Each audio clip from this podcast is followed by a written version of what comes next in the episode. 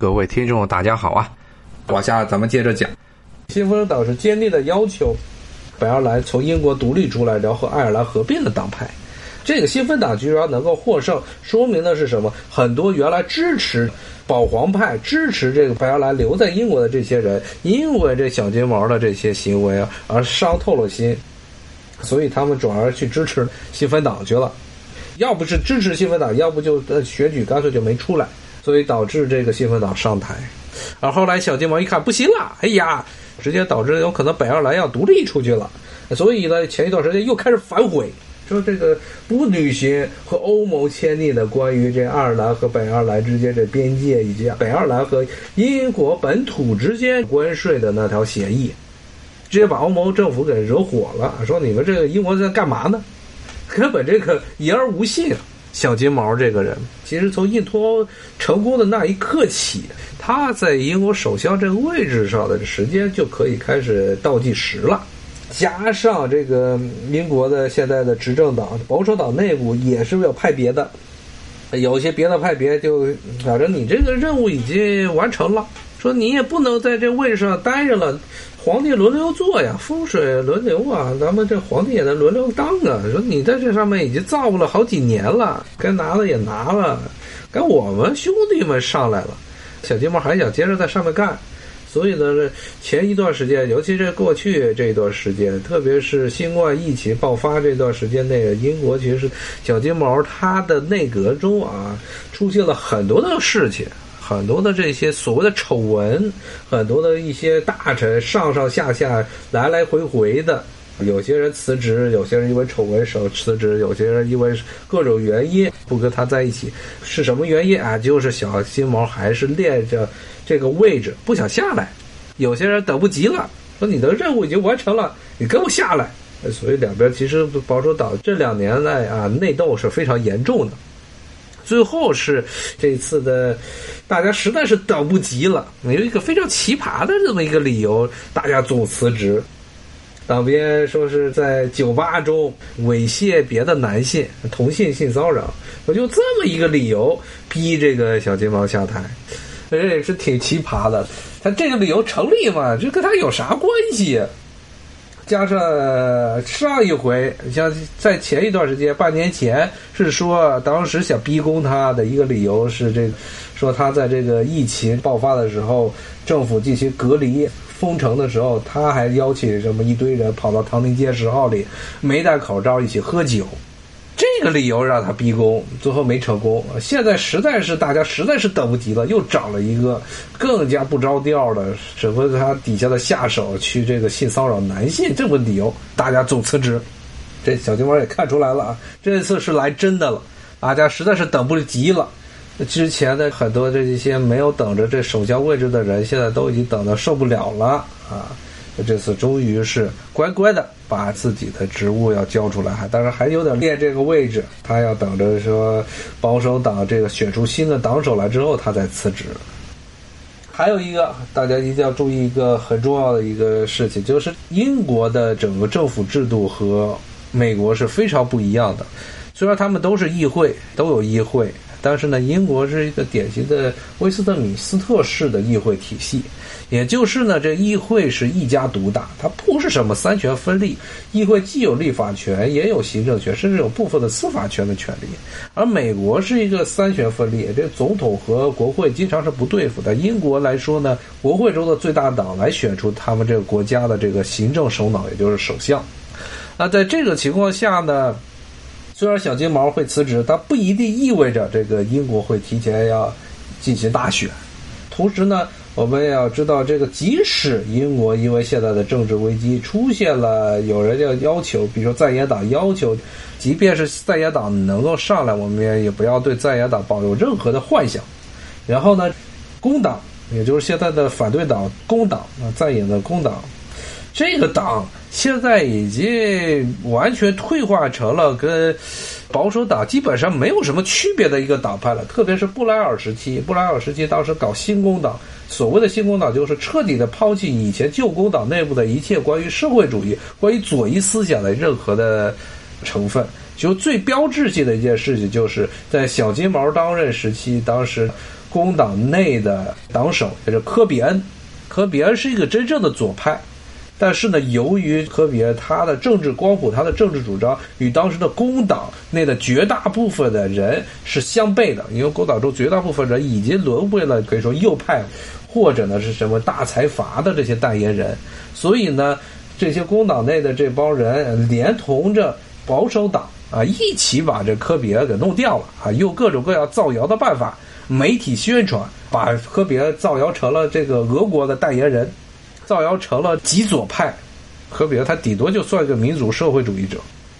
而且最糟糕的是，在上一次英国的大选之后，由于工党失利，直接将科比埃踢出了这个工党，把他的工党的党籍给开除了，就是不让这科比埃有任何可能翻身的机会。现在的工党的党首是个什么人？他孩子全部都嫁给了犹太人，女儿都嫁给犹太人。现在这工党这党首这斯坦摩尔，他的孙子那一辈、儿孙那一辈的，全部都入了这个犹太教了。就感觉跟这个，除了自己人在这个国家之外，自己的家人、自己的心、自己真正的这支持的国家，都不是自己的本国，都不是自己的母国啊，根本不在一块儿了。那这个人是可以说比小金毛更加不靠谱的这么一个家伙，所以大家也可以想见后面这个英国的发展的趋势会是什么样。他们也是在一条不归路上疯狂的一路狂奔下去，小金毛下去，上面现在英国真的是没人了啊！我看听友说这北约，北约的复活迹象啊，北约的不能说是复活，而是呢这个美国利用了这次的这大毛二毛的冲突。将这个欧盟啊又绑在了美国这条战船上。刚才说了，美国现在对于这欧盟最大的一个忌讳在的地方，就是在于它从其实从八十年代开始，就欧盟越来越具有在外交啊、经济领域的一个独立性，甚至呢，当九十年代的欧元区的成立之后，甚至成为了美国当时世界霸权最大的一个对手。所以，美国一直要想办法把欧盟给压下去。要把欧盟啊，它不是在作为一个独立的政治实体而存在，而是成为美国它的整个国际安全体系，就北约体系中的一个成熟的一个部分。那这一次的，其实二毛和大毛的这件事情，其实就跟用这么一个事件来把欧盟、欧盟这些国家全部都绑在美国这个船上，美国以北约的名义的这条船上是这样。而且大家知道现在。现在美国国内的，无论是所谓的新自由派呀，还是所谓的新保守派，他们的一个核心的，现在在主流的这么一个核心的观点是什么？就是美国现在中国是美国最大的对手，美国应该把绝大部分资源用来去整中国。那么，唯一的之前在现在这个税王的政府政权上来之前。美国国内对于如何来对付中国是有争议的，他们都有共识。无论是美国哪些所有的这个朝野两党各种智库，他们的共识，他们的共识是中国是美国最大的对手。但是至于怎么样去对付中国，之前在税王上来之前是有争议的。一派认为是，比如说董王时代，董王底下的很多官僚、很多幕僚就是希望，说是美国要拉好跟普京的关系，跟大帝的关系。说想办法把大地俄国给拉进这个美国对华的包围圈这是当时董王时代他底下很多人出的馊主意。然后呢，而且这一派呢，主要是以共和党为主，很多的共和党是这么想的。那民主党，有绿党这边，他们的想法是，无论是这个大毛还是这个中国，都是美国的对手。但是呢，中国是最大的对手。如果美国把所有的精力全部用来这个对付中国，会让大毛的得利，所以他们的想法是在全力对付中国之前，先把大毛给整垮，整垮之后呢，美国就可以统合所有的资源，欧洲的资源，他的盟友的资源，包括如果能把，比如说把普京给撸下去，大毛也给统合进来，然后来对付中国。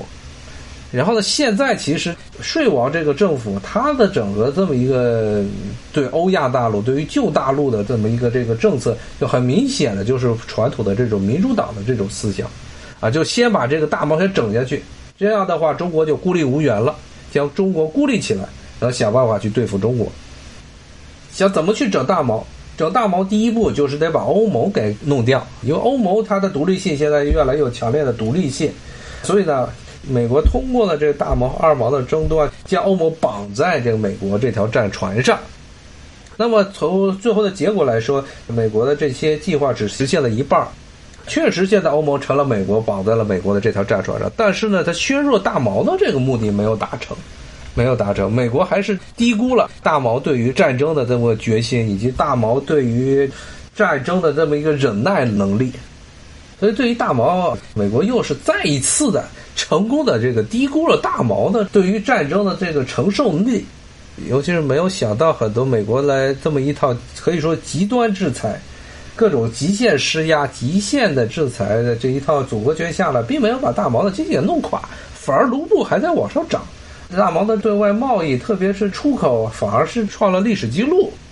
而且，即便是在战场上，美国的军方对于大毛这个战斗力也是过于的低估。一开始他们是过于高估在大毛与二毛战争的。第一阶段的时候是高估了大毛的战斗能力啊，认为大毛会搞这个所谓手术刀式的战争，说很快的将基辅给吞了，吞了之后呢，把这个司机抓起来，导致整个这二毛的政权就崩溃。但是发现呢，其实最后这二毛的战斗能力没有像美军想的那么糟糕啊，大毛的军队的执行力以及他投入的兵力也没有像美国想的那么好。今天咱们就先讲到这儿，咱们下回再再继续聊。好，谢谢大家的收听，咱们下回再见了，谢谢，拜拜。